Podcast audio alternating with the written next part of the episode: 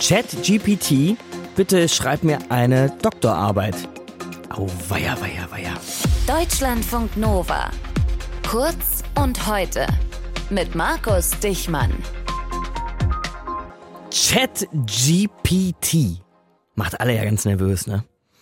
Diese KI, die euch vollautomatisiert Antworten gibt auf alle Fragen, die ihr habt und vollautomatisiert ganze Texte und Abhandlungen zum Thema ausspuckt. Und jetzt könnt ihr euch vorstellen, dass Schulen, Hochschulen und Universitäten, dass die ganz besonders nervös werden, wenn die Prüfungsleistung in Zukunft vielleicht nicht mehr von uns kommt, sondern von der KI. Deutschlandfunk Nova Reporter Martin Schütz hat recherchiert, wie Unis und Schulen da eigentlich so drauf reagieren. Also fast überall gibt es eigentlich die Reaktion, naja, ich meine, die Technik ist jetzt da äh, und sie ist halt auch schon ziemlich gut. Also muss man irgendwie einen Weg finden, wie man damit umgehen kann und wie dann eben Profs und, und LehrerInnen in Zukunft prüfen und benoten können. So sieht das etwa der Deutsche Lehrerverband. Dass die LehrerInnen so ein bisschen anschlagen, kann ich mir gut vorstellen, weil ein Referat sie schreiben lassen mhm. von ChatGPT scheint ja schon gar kein Problem mehr ja. zu sein. Aber was sagen denn die Hochschulen zu der Technik? Also also der Deutsche Hochschulverband, der kann äh, noch nicht abschätzen, was die Technik für Konsequenzen haben wird. Dafür sei die Technik noch zu frisch und eben die Erfahrungswerte zu gering. ChatGPT kann aktuell ja nur auf begrenzte Datenmengen zurückgreifen, also erst auf alles, was seit 2021 veröffentlicht wurde. Mhm. Das ist für Doktorarbeiten vermutlich noch zu wenig Datenmaterial. Ähm, Tests der Hochschule für Wissenschaft und Technik in Berlin haben aber ergeben, dass ChatGPT bei immer der gleichen Frage immer neue Antworten schreibt, also variiert und mhm. nicht bei seinem seinen Quellen abschreibt und eben die vorhandenen ähm, Plagiatssoftware-Systeme dabei wohl nicht anschlagen. Und das ist dann natürlich mittelfristig ein Problem. Das klingt so, als wären die Hochschulen da auch erstmal ein bisschen hilflos aufgestellt. Ja, also falls Studierende die Technik konsequent einsetzen sollten, dann ist es aktuell vermutlich so. Aus Sicht von Ute Schmid bedeutet die Technik, dass sich die Hochschullehrenden äh, ganz neu aufstellen und Wissen ganz anders vermitteln müssen. Ich glaube, dass es höchste Zeit ist, dass wir eben nicht mehr fragen, lern doch bitte auswendig folgende Geschichtsdaten oder anderes Faktenwissen, weil da natürlich äh, Schülerinnen und Schüler, Studierende schon lange sagen, na, das kann ich ja googeln. Und vielfach ist eben Schule und zum Teil aber auch Uni ausgelegt auf effizientes Abfragen von auswendig Gelernten. Ute Schmid ist Professorin an der Uni in Bamberg und leitet da die Arbeitsgruppe Kognitive Systeme.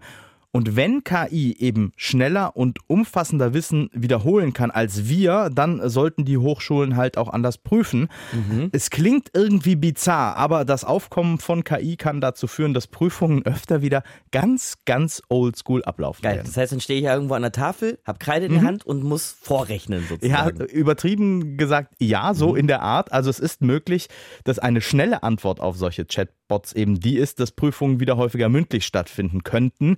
Da hilft dann eben keine Technik, wenn du da vorne stehst und es ist relativ schnell klar, hat man Ahnung oder hat man eben keine Ahnung. Aber mündliche Prüfungen sind eben auch sehr betreuungsintensiv und da müssen in der Regel eben mehrere Prüferinnen oder Prüfer sitzen. Das dauert lange und ähm, man kann eben nur das Wissen einer Person abfragen. Also ist das eher wahrscheinlich nur eine Option für Abschlussprüfungen. Mhm. Eine andere Möglichkeit ist, dass eben wieder mehr Klausuren geschrieben werden, ganz klassisch mit der Hand anstatt Seminararbeiten. Mit so einem schönen schwarzen Heftchen wie früher. Oh ja, mm. und einer schmerzenden Hand. Ich fühle es jetzt ja. schon. Also die KI würde dann dazu führen, dass es quasi ein Comeback der analogen Handschrift gibt. Aber kann man nicht vielleicht Feuer mit Feuer bekämpfen und auch eine KI drauf ansetzen, die KI zu erkennen, falls da einer ChatGPT benutzen wollte? Das ist durchaus eine Überlegung. An der FH Kiel hat sich das Kompetenzzentrum KI und wissenschaftliches Arbeiten gegründet.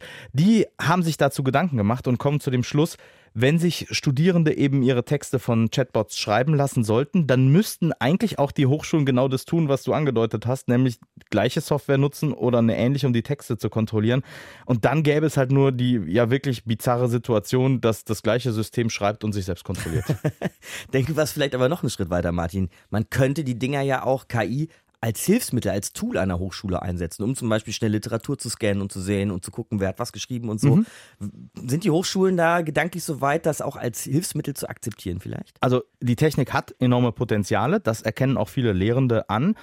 Und eben, sie könnte auch wirklich eine legitime Hilfe sein. Beispielsweise dann, wenn Studierende und Forschende mit großen Datenmengen arbeiten mhm. müssen. Beispielsweise in der Biologie oder Medizin ist das ja immer mal wieder der Fall. Die Daten müssen analysiert und strukturiert werden und so weiter. Und wer jetzt nicht selbst programmieren kann, der könnte halt gegebenenfalls auf so eine KI zurückgreifen, die bei der Auswertung helfen könnte, sofern das halt angezeigt wird. Und ansonsten habe ich jetzt gelernt und mitgenommen, wir dürfen auf jeden Fall unsere gute alte analoge Handschrift mhm. nicht vernachlässigen. Ja. Vielleicht auch an so einer, an der Performance arbeiten, wenn ich tatsächlich geprüft werde für mündliche Ort, Prüfung, ja. Mündliche mhm. Prüfung. Was könnte noch wichtig werden? Äh, da sind wir so in dem Bereich der sogenannten Future Skills und äh, da gilt als absolute Superpower der Zukunft ähm, aus Sicht von BildungswissenschaftlerInnen einfach die Lernfähigkeit. Das klingt schnöde, aber es ist halt einfach die Möglichkeit, dass wir uns selbst organisieren, dass wir digitales Wissen und hohe Datenmengen eben miteinander vernetzen und eben lernen, Zusammenhänge herzustellen zwischen den Dingen, die uns geliefert werden. Das ist ja in Zukunft vermutlich das Problem. Und ja, immer wieder neu und deutlich schneller als bisher einfach Wissen miteinander vernetzen müssen. Die Superpower der Zukunft, denn das gute alte, keine Ahnung, Gedichte auswendig lernen oder Mathearbeiten schreiben, das macht vielleicht die KI dann in Zukunft für uns. Martin Schütz war das. Darauf, wie so das Bildungswesen, wie man so schön sagt, auf ChatGPT reagiert. Deutschlandfunk Nova. Kurz und heute.